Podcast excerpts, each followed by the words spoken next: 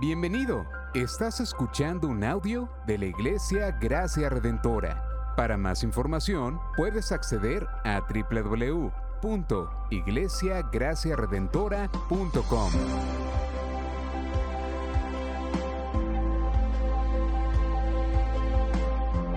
En la exposición de la palabra, el pastor Xavier Torrado.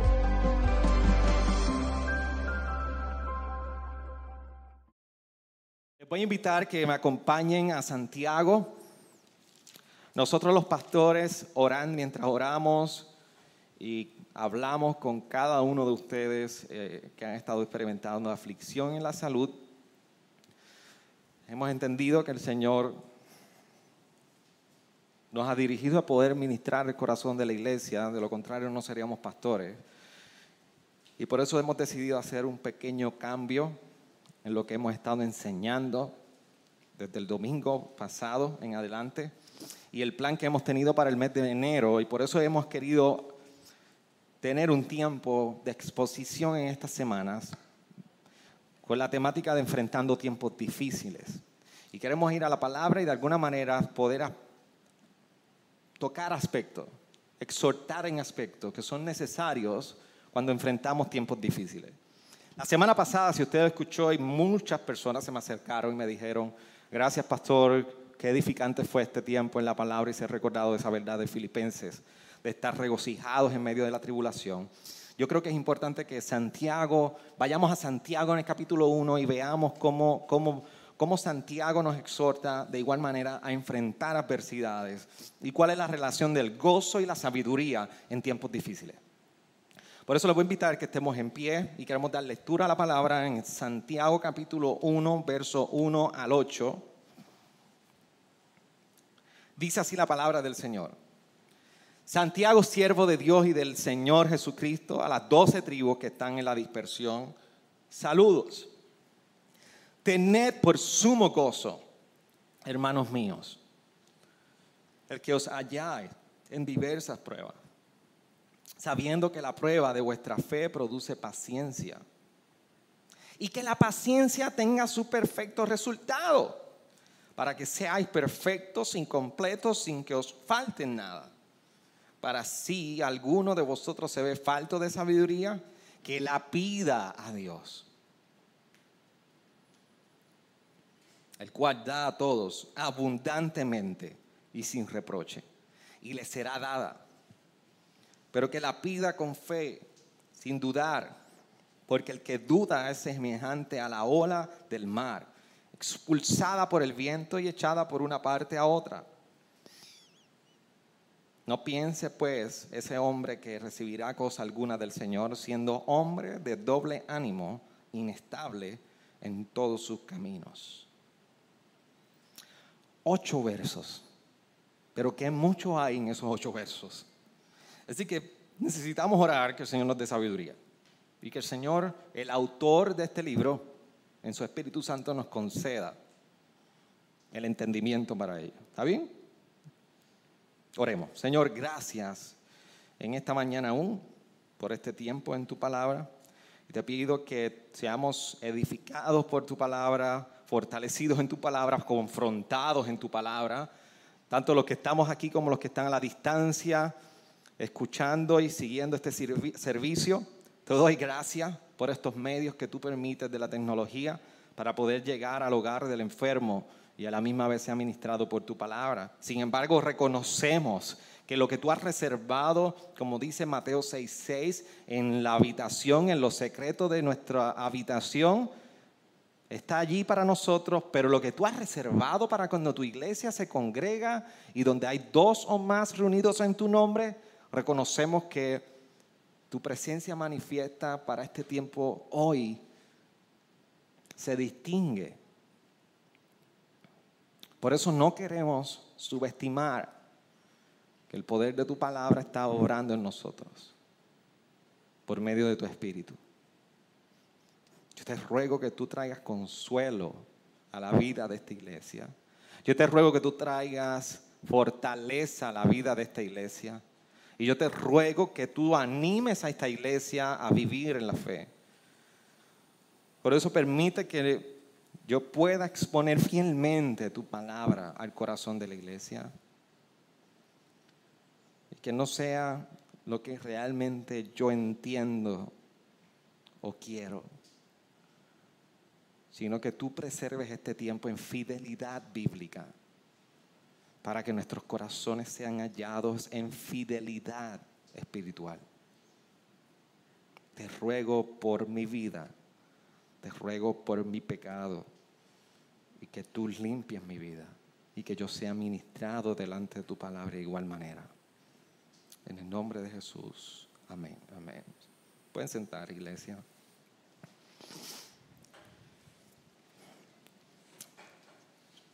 No vamos a hacer una serie expositiva de Santiago, esto sucedió ya hace par de tres años aproximadamente, pero sí creo que es importante que nosotros entendamos que cuando Santiago está abriendo esta epístola, o más bien inicia esta epístola, nosotros vemos que él dice que se le dirige a las doce tribus que están en la dispersión.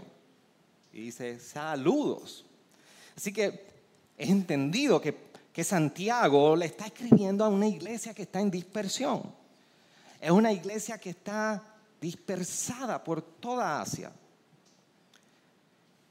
Pero cuando él dice que está un saludo a los que están en la, en la dispersión, a las doce tribus, él se está refiriendo a los judíos. Le está diciendo a los judíos que están en la dispersión, saludos. Y si usted puede entender un poco que lo que significa, igual cuando Pedro está escribiendo la dispersión, vivir todos dispersados, todo el pueblo de Dios en diferentes contextos, algunos siendo perseguidos, algunos enfrentando retos. Y sabemos que algunos de ellos están enfrentando adversidades e incluso persecución, porque precisamente Santiago se está dirigiendo en este tema, en capítulo 1. Si no, no lo estuviera poniendo ahí. Así que usted le escribe una carta a una persona y usted no le dice, yo te amo, sin ustedes querer amarlo. Usted está comunicando una epístola, una carta, porque usted tiene una intención de comunicar a la relación un mensaje. Santiago está siendo muy intencional de poder comunicarse con todos estos judíos que están en la dispersión y enfrentando algún tipo de dificultad. Pero lo más interesante de la carta de Santiago, que siempre ha estado en un debate teológico, es porque algunos afirman que hay una gran contradicción con lo que Pablo ha establecido en Romanos y en la epístola de Gálatas. Porque ¿cómo es posible que si Pablo nos está recordando en Romanos que, que nosotros no somos, somos salvos por obra, somos por la fe, sin embargo Santiago viene a decir algo que es necesario las obras para la fe. Así que Santiago, dentro de este debate que no vamos a poder abarcarlo hoy, Santiago está haciendo dos cosas bien importantes. Santiago nos está dejando saber que la fe es evidenciada por las obras y por eso las obras son importantes. Santiago en ningún momento está hablando de que las obras traen salvación, pero sí las obras traen evidencia acerca de la salvación cuando hablamos de fe. Pero también hay un aspecto bien importante que nos está dejando saber Santiago, que la fe no es teórica. La fe no es solamente teórica. La fe no se trata solamente de lo que conocemos. Y si hay una epístola y un libro en la Biblia que realmente nos ayuda a entender cómo se ve la práctica de la fe, es Santiago. Por eso comienza hablando de la adversidad. Y yo quiero que usted se conteste esta pregunta. ¿Alguna vez a usted, usted se ha encontrado en una situación que usted no sabe qué hacer? ¿A usted, ¿Alguna vez usted ha comenzado a caminar un trayecto en su vida que usted dice, ¿y yo qué hago ahora? Aquí hay varios ah, padres que van a ser, eh, son primerizos. Y deben estar enfrentando muchas de estas, de estas cosas que yo digo. ¿Qué vamos a hacer? ¿Cuándo es el próximo paso? Esto te está sucediendo. Y yo lo digo porque nos pasó a nosotros. La primera noche que, cuando nació Victoria, la mayor, y Neisha dijo, yo voy a lactar. yo, let's go, vamos a lactar. Yeah. Pero esa primera noche, aquello fue terrible, porque las mamás que han lactado saben muy bien que eso no es tan sencillo. Y uno se desespera como hombre porque ah, yo no tengo nada para dar a la muchacha. No puedo hacer nada. Y aquello, mis hermanos, nosotros no sabíamos qué hacer en la primera noche. Yo fui y me volví loco comprando la, turbo, turbo, extra nitro. Eh, yo no sé cómo se llama eso ahora, eso me olvidó el nombre, la que extrae leche, la máquina de lactancia. Todo. Y nada funcionaba. Ya no la podía devolver. Así que casi la, usamos para Ana también. Pero era sencillo había que pasar la dificultad y solamente eso iba a ser posible si la muchacha se pegaba la boca al, pecho de su madre. Y eso son experiencias parte de la vida, pero a veces hay experiencias dolorosas, hay a veces experiencias difíciles, más difíciles, llenas de dolor, que no sabemos cómo caminarla. ¿Cómo tú las has caminado? cómo tú has enfrentado algunas de estas situaciones que no has sabido qué hacer. La pregunta que Pablo, Santiago genera, o se genera de lo que leemos de Santiago, es cómo vemos la adversidad. Cómo vemos la dificultad. Cómo vemos las adversidades. Y se desprende de esa misma pregunta, ¿cómo la atravesamos? Cuando nos encontramos en la adversidad, ¿cómo la atravesamos? Dos otros días estaba con, con un hermano en la fe que, que, no entendía o no me contradecía que la, en cierta manera la iglesia no había crecido en tiempos de tribulación. Pero la perspectiva en, bíblica que nosotros vemos, que precisamente cuando nosotros vamos a Filipenses capítulo 1, versículo 29, nos dice, porque vosotros se os concedido por amor de Cristo no solo creer en Él, sino también sufrir por Él. Y la perspectiva que siempre hemos visto en todo el Nuevo Testamento es que nunca vas a leer alguna porción donde el sufrimiento está excluido de la vida cristiana. No hay ningún pasaje que pueda decirnos a nosotros que el sufrimiento no es del cristiano. Lo que sí podemos ver es que hay dos tipos en general de sufrimiento que la palabra nos instruye. Uno es el sufrimiento a consecuencia del pecado y el otro es el sufrimiento a consecuencia de una prueba de fe en la vida. Esos son los dos tipos de sufrimiento a nivel general que nosotros podemos ver. Y yo quiero que tú seas bien claro. Si en ti has tenido un problema de pecado y tú estás sufriendo hoy, yo no estoy hablando de este tipo de sufrimiento hoy. Yo estoy hablando del sufrimiento que pone a prueba, es una adversidad a nuestra fe. Y ese es el sufrimiento que eh, Santiago está hablando en este capítulo 1. Él luego habla del otro sufrimiento, pero habla precisamente de este sufrimiento. Un sufrimiento como prueba, como adversidad. La pregunta es, ¿cómo navegamos esa adversidad? Cómo vemos la adversidad, cómo la atravesamos. Pablo, eh, y sigo con Pablo, aunque es un buen autor del Nuevo Testamento, pero Santiago nos recuerda que navegamos las pruebas. Si algo a usted se le queda de este sermón, por favor que sean estas dos cosas. Eso no significa que voy a terminar el sermón ahora. Santiago nos recuerda que hay dos formas en que debemos atravesar la adversidad o caminar la adversidad. En gozo es lo primero y en sabiduría en lo segundo. Pastor, pero eso es tan contradictorio. Sufrimiento en gozo, eso no empata. Y sabiduría en momentos que no sabemos qué hacer, tampoco empata. Pues sí, empata muchísimo y Santiago nos explica muy bien, vamos por ello. Por eso en el verso 2 dice, tened por sumo gozo, hermanos míos, el que os halléis en diversas pruebas. Mire qué interesante. ¿Es masoquista lo que está diciendo Santiago? No. Santiago no está hablando de masoquismo donde dice, me encanta el sufrimiento, me encanta sufrir. No estamos hablando de eso. Estamos hablando de cómo experimentamos el sufrimiento y nos acercamos en gozo. ¿Cuál es la razón? Bueno, Pablo, Santiago está expresando esto en el verso 2, porque precisamente está hablando del gozo que proviene de, que no que proviene de la circunstancia, no que es parte o más bien recíproco de la circunstancia, sino del resultado, el desenlace de saber que un proceso de prueba, ¿qué es lo que está ocurriendo?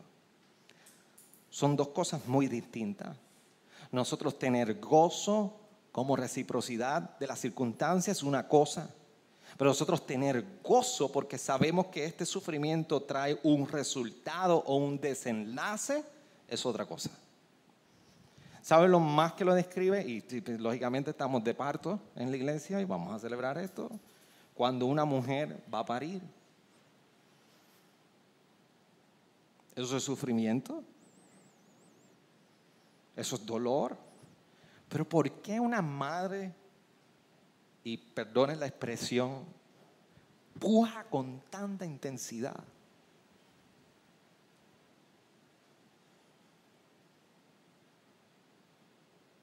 Aunque sea necesario coserla después de ello. ¿Por qué? Por el desenlace. Trae gozo. Trae regocijo la experiencia del desenlace.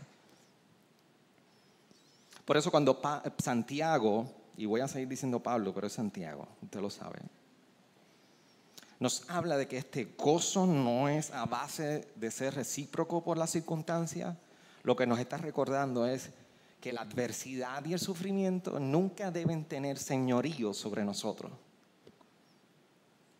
En, aquellas ocasiones donde perdemos nuestro gozo por una adversidad, es precisamente ese momento donde la adversidad ha tomado señorío sobre nosotros y sobre nuestro pensamiento.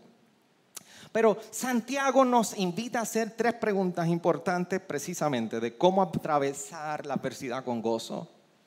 Una es, ¿en qué circunstancia? Dos, ¿con qué propósito? Y tres, ¿por cuánto tiempo? ¿En qué circunstancia? Debemos entender que en las circunstancias que Santiago está hablando de este gozo en medio del sufrimiento no son en circunstancias que están en nuestro calendario. Usted no tiene un calendario ni una agenda en su vida donde usted dice, este día voy a sufrir, me voy a preparar para tener gozo en él. Bueno, los maridos tenemos el calendario y los días del mes de nuestra esposa podemos marcarle y decirle, me enfrento a sufrimiento en estos días y adversidad y tribulación y persecución, calumnia, martirio. Pero después viene la gloria. No hay un calendario donde nosotros podamos colocar nuestras adversidades y decir, voy a preparar mi vida para tener gozo en este día. Debemos entender que cuando, cuando Santiago está hablando en este verso 2, que tenéis sumo gozo, cuando halláis en diversas pruebas, esa palabra prueba, peirasmos, en su griego original, lo que, está, lo que habla es prueba, adversidad. En ese momento debemos tener gozo. No es un gozo que está planificado, no es un gozo que nosotros decidimos. Este día no, este día sí. Es un gozo que estamos preparados para cuando llegue la prueba y la adversidad, tener sumo gozo en ese momento, porque sabemos que Dios está haciendo algo que tendrá un desenlace. Bajo esas circunstancias en las que Santiago está diciendo tener sumo gozo. No significa que no experimentemos gozo en las demás cosas, pero recuerda que estamos hablando en el contexto de la adversidad. ¿Para qué propósito? ¿Para qué propósito? Mira, dice el verso 3. Contesta la pregunta de ¿para qué propósito? Ya contestamos en qué circunstancia. ¿Para qué propósito tener gozo? Sabiendo que la prueba de vuestra fe produce paciencia y que la paciencia tenga su perfecto resultado para que seáis perfectos y completos, sin que os falte nada. Y esa primera palabrita que está en el verso 3, sabiendo, ginoscos, es el conocimiento de aquello que solamente es posible por experiencia. No hay otra manera de obtener ese conocimiento. No hay manera de yo poder transmitirle a Brian ese tipo de saber. ¿Usted ha escuchado ese dicho que dice, nadie aprende por cabeza ajena? Eh, más o menos, esa es la interpretación puertorriqueña. Le di la griega y la puertorriqueña.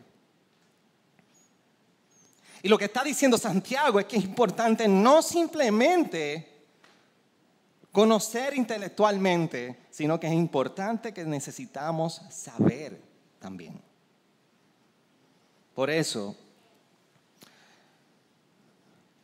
escuche bien esta expresión, usted no tiene fe si no ha sido puesta a prueba. Fe sin ser puesta a prueba es simplemente una creencia. Pero es fe cuando ha puesto se ha puesto a prueba. Por eso nosotros un ejemplo en el Antiguo Testamento tenemos a Dios probando a Abraham, lo mismo que ocurrió cuando dice en el capítulo 22 de Génesis, verso 1, mire cómo dice, aconteció que después de estas cosas Dios probó a Abraham. Y le dijo a Abraham, y él le respondió, heme aquí. Y mire cómo dice el verso 12 de ese capítulo de Génesis 22. Y si usted está leyendo Génesis en el plan de lectura de la Biblia anual, estamos por ahí cerca llegando. Capítulo 22, verso 12, luego más adelante le dice, y el ángel dijo, ya en el momento que ha sido puesto a está probando a Abraham Dios, no extienda tu mano contra el muchacho, ni le hagas nada, porque ahora sé que temes a Dios, ya que no has rehusado tu hijo, tu único. Dios estaba probando a Abraham. Así que este es, el, este el saber, el conocer como resultado de poner a prueba, como resultado de la experiencia. Así, ¿en qué circunstancias? En la adversidad. ¿Para qué propósito? Para que podamos conocer como resultado de la experiencia, pero la misma vez no solamente saber, sino que el verso 3 dice, sabiendo que la prueba de vuestra fe, doquiminio, que significa en el contexto es como el oro que se pone y la plata que se pone a prueba. Por eso cuando nosotros leemos en Primera de Pedro, capítulo 1, verso 7, es el misma, la misma palabra que Santiago utiliza, prueba, cuando dice, para que la prueba de vuestra fe más preciosa que el oro que perece, aunque probado por fuego, sea hallada, que resulta en alabanza y gloria y honor en la revelación de Jesucristo. Es la mismo, el mismo contexto de lo que representa prueba. El salmista decía algo muy similar, similar en el Antiguo Testamento, cuando en el capítulo 12 de Salmos dice, las palabras del Señor son palabras puras, plata probada en un crisor en la tierra siete veces refinada. Así que, ¿cómo enfrentamos la adversidad? En gozo. ¿Bajo qué circunstancias? Cuando estamos en adversidad. ¿Con qué propósito? Para que sepamos, conozcamos por la experiencia y nuestra fe sea puesta a prueba. Seamos hallados firmes en fe. Y por último, ¿por cuánto tiempo? Esa pregunta es importante. Y vivimos unos días que las filas en todo lugar. Esa es la pregunta. ¿Cuánto tiempo me toma esto? Yo creo que fue el miércoles. Nos dio un antojo de batida. Ah, desarreglo de Navidad. En Burger King. Y la fila era Ahora cualquier fast food, cualquier lugar es una fila y una espera terrible. Cualquier lugar, esto, esto aplica hasta cuando usted tiene hambre a salir a comer. Este mensaje le aplica a usted. Ya a las nueve de la noche cierra todo lugar, no hay nada. Pero volvamos al tema aquí. ¿Por cuánto tiempo en una dificultad y en una prueba? La pregunta que hacemos, ¿por cuánto tiempo, Señor? ¿Cuánto más? ¿Esto va a seguir? ¿Cuándo se va esto?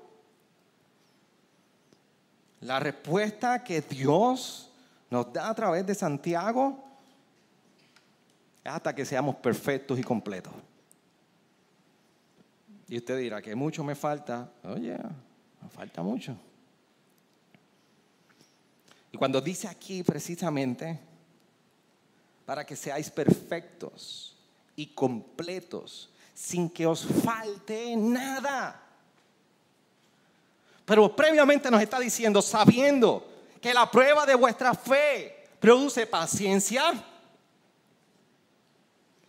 paciencia, y que la paciencia tenga su perfecto resultado, para que seáis perfectos y completos sin que os falte nada. A nosotros nos encanta este verso cuando nosotros leemos que dice, sabiendo que la prueba de vuestra fe. Y nos encantaría saltar este texto y terminar diciendo para que seáis perfectos y completos, sin que os falte nada. Qué bien se lee eso.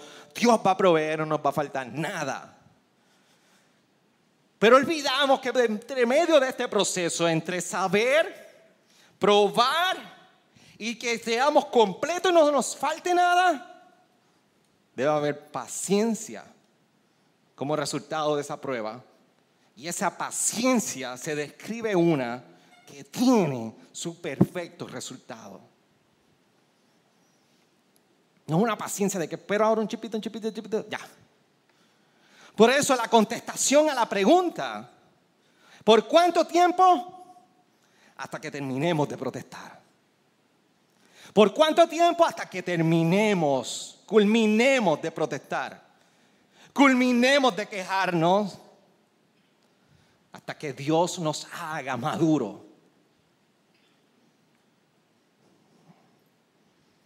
¿Por cuánto tiempo? Hasta que seamos hallados maduros. Por eso en las dificultades de enfermedad o cualquier otra que sea, nuestra pregunta debe de ser, ¿qué está produciendo este tiempo en mí? ¿Qué está produciendo esta experiencia en mi vida?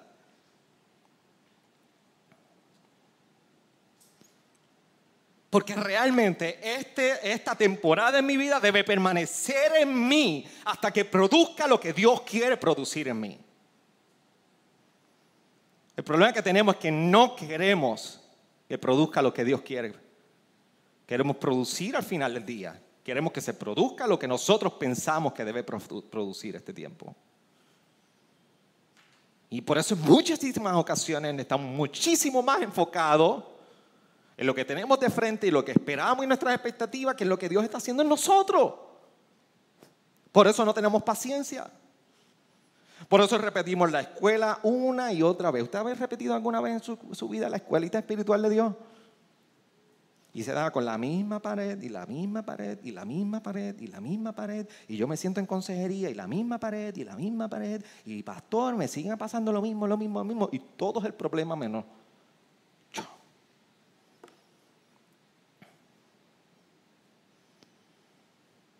Por eso, la prueba que se conoce de primera mano, la prueba que genera paciencia y una paciencia que genera resultado, produce perseverancia en nosotros. Está lloviendo. Y se parecen a los días nuestros. Está soleado y de momento se nubla. Perfectos y completos. Cuando Santiago está hablando de perfectos y completos, y lo mencioné previamente, se refiere precisamente a producir madurez. Y es que en esto consiste la vida cristiana, en madurar.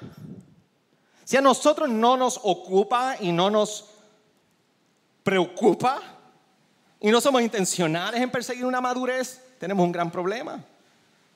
Por eso Pablo sí, en esta ocasión, en Colosenses 1.28, dice, a, a, él nosotros proclamamos, amonestando a todos los hombres y enseñando a todos los hombres con toda sabiduría a fin de poder presentar a todo hombre perfecto en Cristo. La vida de la iglesia en amonestación unos a otros, exhortación, predicación, ánimo, reprensión, no hagas eso, cambia este asunto, recuerda lo que dice la palabra. En llorar identificarnos uno con otro se resume precisamente en que todos los hombres con toda sabiduría sean presentados perfecto en Cristo. Las iglesias en constante, constante, constantemente a veces se enfocan en perseguir yo, yo, yo, yo. Y olvidamos que Dios está detrás de nosotros, procurando madurez por su palabra, su espíritu y los santos.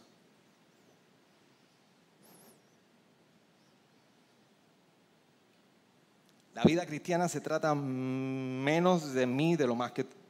Se trata más acerca de menos de mí de lo que tú piensas. Siempre. Por eso un cristiano maduro siempre tiene las adversidades y el sufrimiento en su resumen.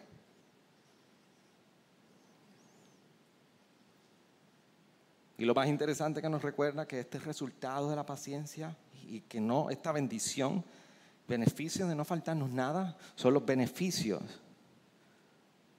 de las pruebas que vienen a un creyente y que responden de manera correcta. No pienses que Santiago está hablando de un creyente que responde incorrectamente. Santiago está hablando de los beneficios de aquel que responde correctamente. Entonces, ¿cómo enfrentamos las adversidades en gozo? ¿Bajo en qué circunstancias? Cuando llegan las adversidades. ¿Con qué propósito? Que conozcamos y que como la plata sea puesta a prueba. ¿Por cuánto tiempo? Hasta que Él termine en nosotros, hasta que Él nos haga perfecto, hasta que Él nos haga la estatura de la medida de Cristo, como dice Efesios 4. ¿Qué dice tu resumen? ¿O qué has querido poner en tu resumen?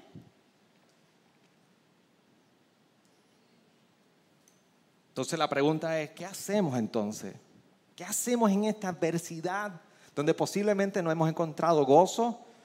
Y lo que estás diciendo, pastor, es una verdad, está en la palabra, pero ¿qué hacemos? Verso 5 dice, pero si alguno de vosotros se, ve falto de sabiduría, que la pida a Dios, el cual da a todos abundantemente y sin reproche, y les será dada. Para los padres, si hay una dificultad, si hay algo difícil de verdad, es ver un hijo en fiebre y que no le baja. Y yo creo que la mayoría de los papás han pasado por eso. Estas dos muchachas han visto supositorio y me toca a mí ponerlo. Porque hacemos todo lo posible por bajar esa fiebre. Honestamente, hay dolor, pero hay cosas que nos preocupan que no sea que no le baje una fiebre.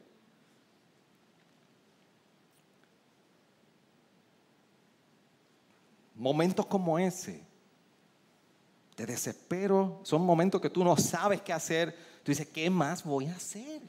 Se acabó de llegar del médico. No voy por emergencia.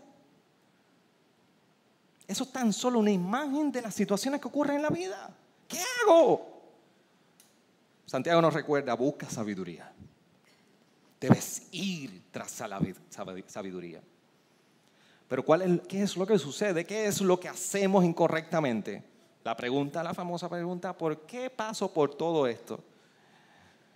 Es una pregunta tan romántica y nos justifica tanto a nosotros mismos. ¿Por qué paso por esto? Yo soy, yo soy una pelota de vergüenza. Hoy yo veía a alguien que ponía en las redes sociales a un pequeño pingüino y el pingüino estaba así, en la balanza, lo estaban tratando de, de pesar. Y el pingüino estaba así, y así, así. Y de momento salía corriendo. Y volvían, lo cogían y lo ponían. Y a veces nosotros somos iguales. estamos delante de Dios, ¿por qué me paso por esto? Yo no debo estar pasando por esto. Pero a la primera tentación cedemos y patitas, ¿para qué quiero? Tú no eres tan bueno como tú piensas. Entiéndelo. Y si no lo has entendido, saca un día con el pastor, con uno de los pastores. Y te vamos a recordar, repite conmigo, no soy bueno. Lo correcto. Lo correcto y la pregunta de sabiduría es, ¿cómo paso la prueba? ¿Cómo paso esta prueba? Porque dame decir si hay algo que en momentos de adversidad, en momentos de enfermedad, en momentos donde estamos pasando una adversidad, esos son los momentos donde nosotros comenzamos precisamente a tener roces con los que están alrededor de nosotros. Esos son los momentos donde nadie me quiere, todos me odian, me voy a comer un gusanito. Donde usted atiende al enfermo, le da de comer y al otro día está quejándose porque nadie le dio de, comer o lo cuidó. Esos son los momentos. ¿Sabe por qué? Porque los momentos de adversidad somos cuando más propensos estamos para la duda. Es cuando más comenzamos a cuestionar lo que está ocurriendo alrededor de nosotros y no quiénes somos nosotros y no quién es Dios. Cuestionamos todo lo que está ocurriendo a nosotros alrededor, pero no nosotros. Por eso Santiago está trayendo una advertencia sobre esto en la búsqueda de la sabiduría dentro de la adversidad. Y por eso el verso 6 al 8 dice, pero que pida con fe, sin dudar, porque el que duda es semejante a la ola del mar, impulsada por el viento y echada de una parte a otra. No piense pues ese hombre que recibirá cosa alguna del Señor, siendo hombre de doble ánimo, inestable en todos sus caminos. La duda siempre va a llegar. Y lo interesante del dudoso es que es una persona que se describe aquí de doble ánimo, inestable en sus caminos, no hay fundamento. De hecho, cuando nosotros vamos al libro de Hebreos, si usted tiene su Biblia ahí me puede acompañar en el libro de Hebreos capítulo 6, verso 18, mira cómo dice, versos 18 y 19.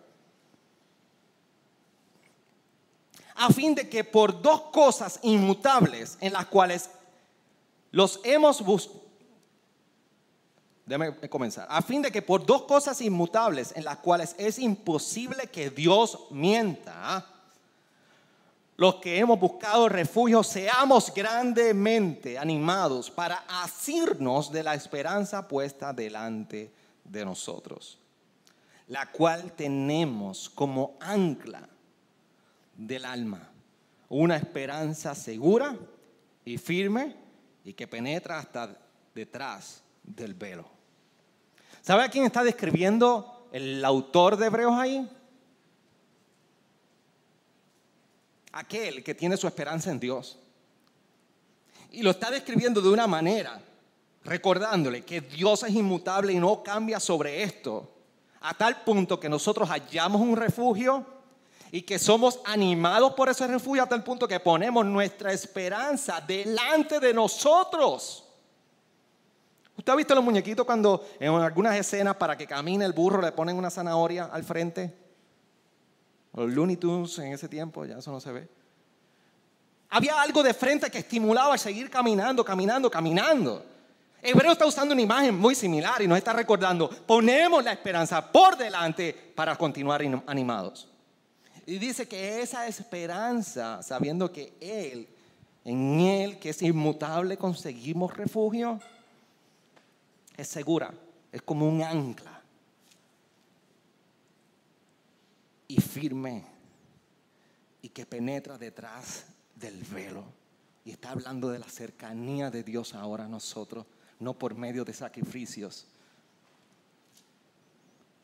Así es esta esperanza para el creyente. Y cuando usted está en una lancha, en un bote, entre medio de un mar turbulento y una marea, una marea que se mueve, mueve el bote, usted tira un ancla. Y usted no lo tira ahí solamente y lo deja ahí. Usted tira el ancla y ¿sabe lo que se hace? Se comienza a enrollar el ancla, el ancla, el ancla y se va enrollando, enrollando, enrollando, enrollando hasta que ese ancla haya firmeza. Y ese ancla trae firmeza a toda esa soga y mantiene el barco en el lugar correspondiente. El dudoso de doble ánimo no tiene ancla. El dudoso no tiene esperanza delante de él. Por eso el dudoso se ve con falta de consistencia y sinceridad en oración. Es ambivalente, doble ánimo y es un preso de sus propios pensamientos y circunstancias, de sus propios deseos, de sus propios motivos en medio de la adversidad. Por eso el dudoso un día quiere la sabiduría de Dios y otro día quiere la sabiduría del mundo. Los efectos de la duda, algunos de ellos que podemos desprender de este texto, es una barrera para la sabiduría. Ahoga nuestra fe.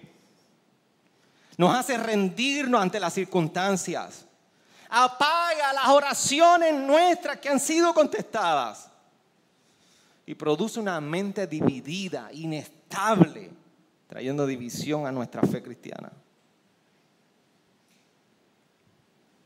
Por eso es mi ánimo a la iglesia en estos tiempos. Y mi recordatorio a cada uno como pastor.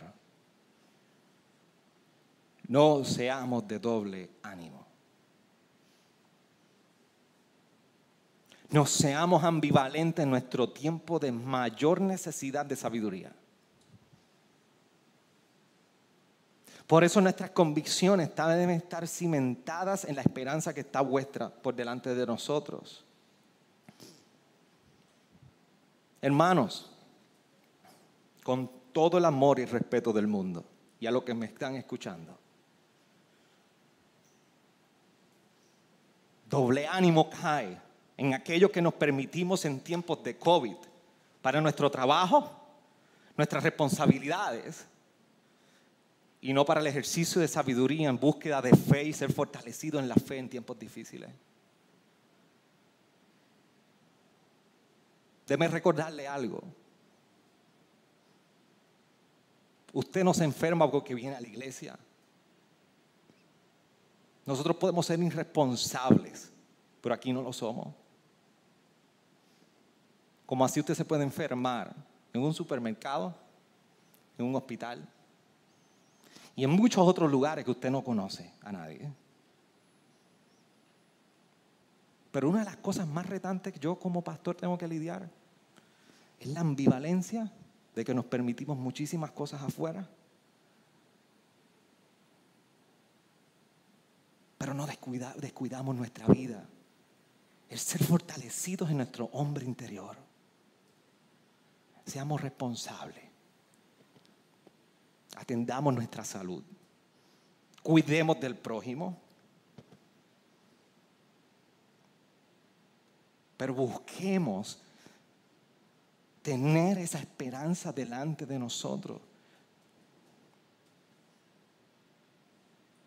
Si usted llega, no llega aquí por temor al COVID, yo no lo estoy obligando, yo no lo voy a obligar.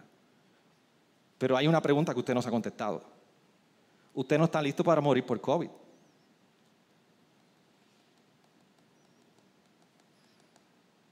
Ay, pastor, ahora usted va a quitarse mascarilla y se tira por ir por loco. No estoy diciendo eso. Usted me conoce muy bien. Usted se ha hecho la pregunta que si Dios nos llamó para este tiempo a ser sal y luz en medio de un mundo que se está perdiendo, ¿acaso escondemos nosotros la lámpara en un almud para que nadie la vea? ¿Acaso no debe la sal dar gusto a esto? Dios nos llamó a nosotros, a ti y a mí, a ser creyentes en este tiempo. ¿Dónde encontramos en el Nuevo Testamento? ¿Dónde encontramos en Jesús que nosotros se nos ha llamado a escondernos en tiempos de COVID? A Dios nos ha llamado a cuidarnos, sí. Pero la iglesia debe brillar y desplegar su evangelio en días como hoy.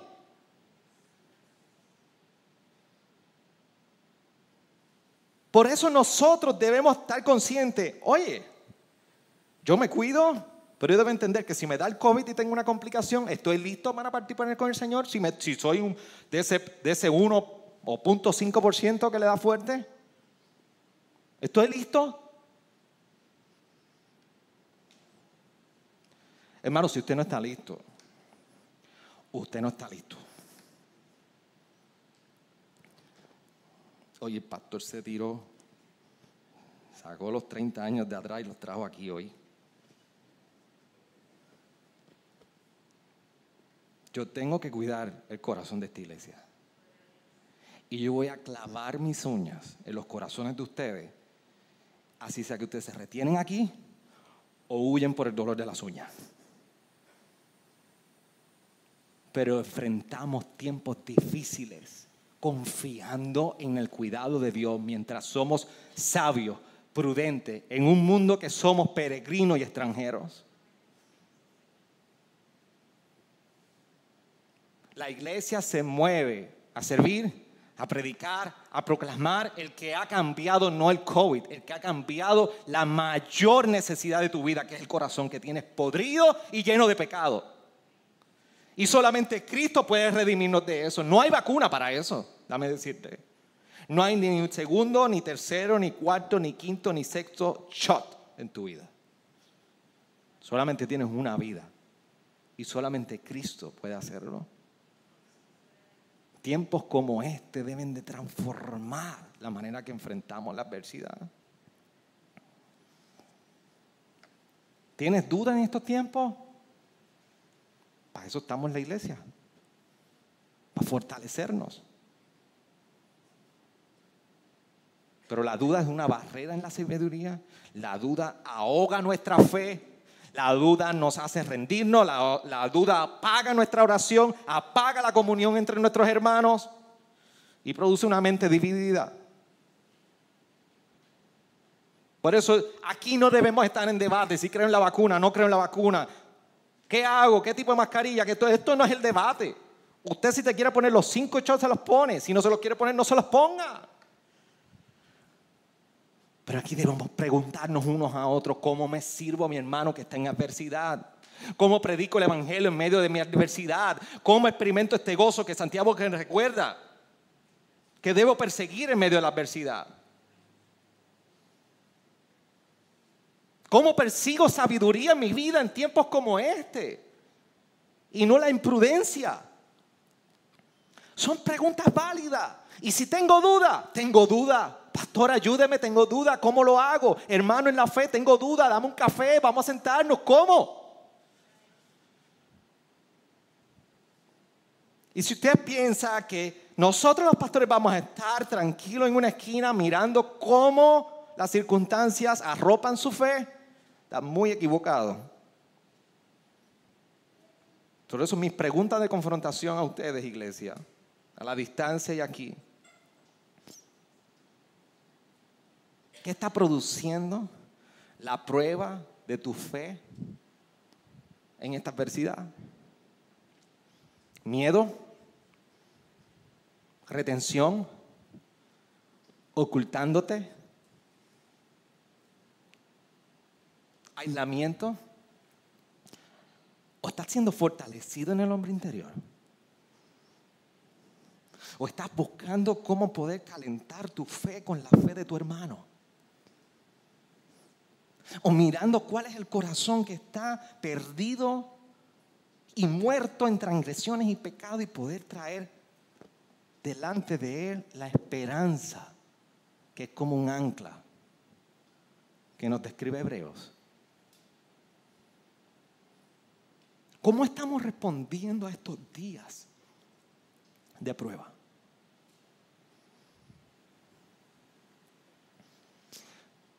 ¿Cómo tú estás respondiendo a estos días de prueba?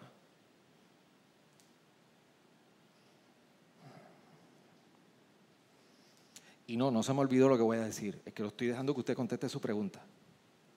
¿Cómo usted está respondiendo a estos días de prueba? Y por último, ¿cómo podemos aprender de estas pruebas? Esta te la voy a contestar. Aprendamos a crecer a su semejanza. Tú no puedes cambiar las circunstancias. Tú no puedes cambiar la adversidad. Muchos dicen que tú puedes, que tú tienes la fe para cambiarlo. No, no puedes. Solamente Dios la puede cambiar. Y tú tratar de cambiar las circunstancias te va a traer frustración y ansiedad. No hay quien pueda detener el sangrado de Paola si no es solamente Dios. No hay quien pueda detener lo que es el proceso de sanar la clavícula de Pastor Félix si no es solamente Dios. Si no hay complicaciones en el embarazo, no hay quien lo pueda cambiar que no sea solamente Dios. No hay manera que tú puedas cambiar tu diagnóstico de COVID y dificultad respiratoria como posiblemente estamos orando por Yeriel. Solamente Dios.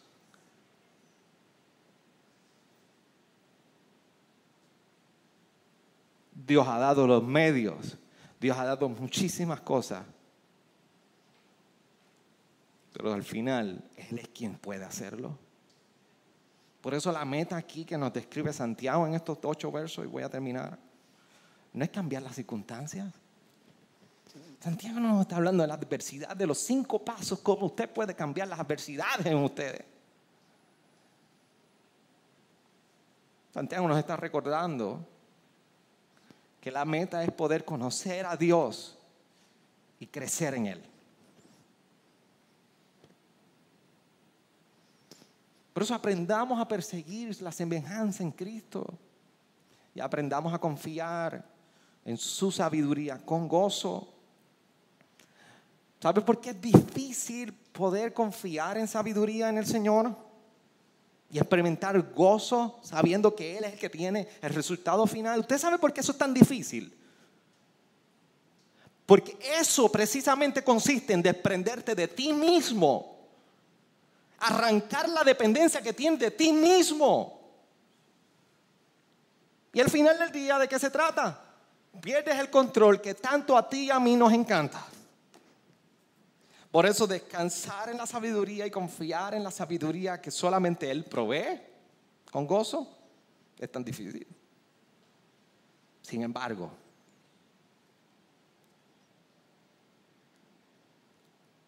pida con fe, sin dudar. Porque el que duda es semejante a la ola del mar, impulsada por el viento y echada de una parte a otra.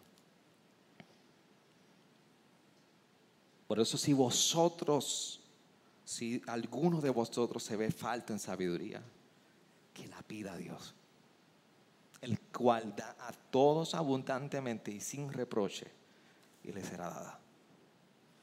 Así el creyente enfrenta la adversidad. Que Dios nos ayude, iglesia, a enfrentar este tiempo de adversidad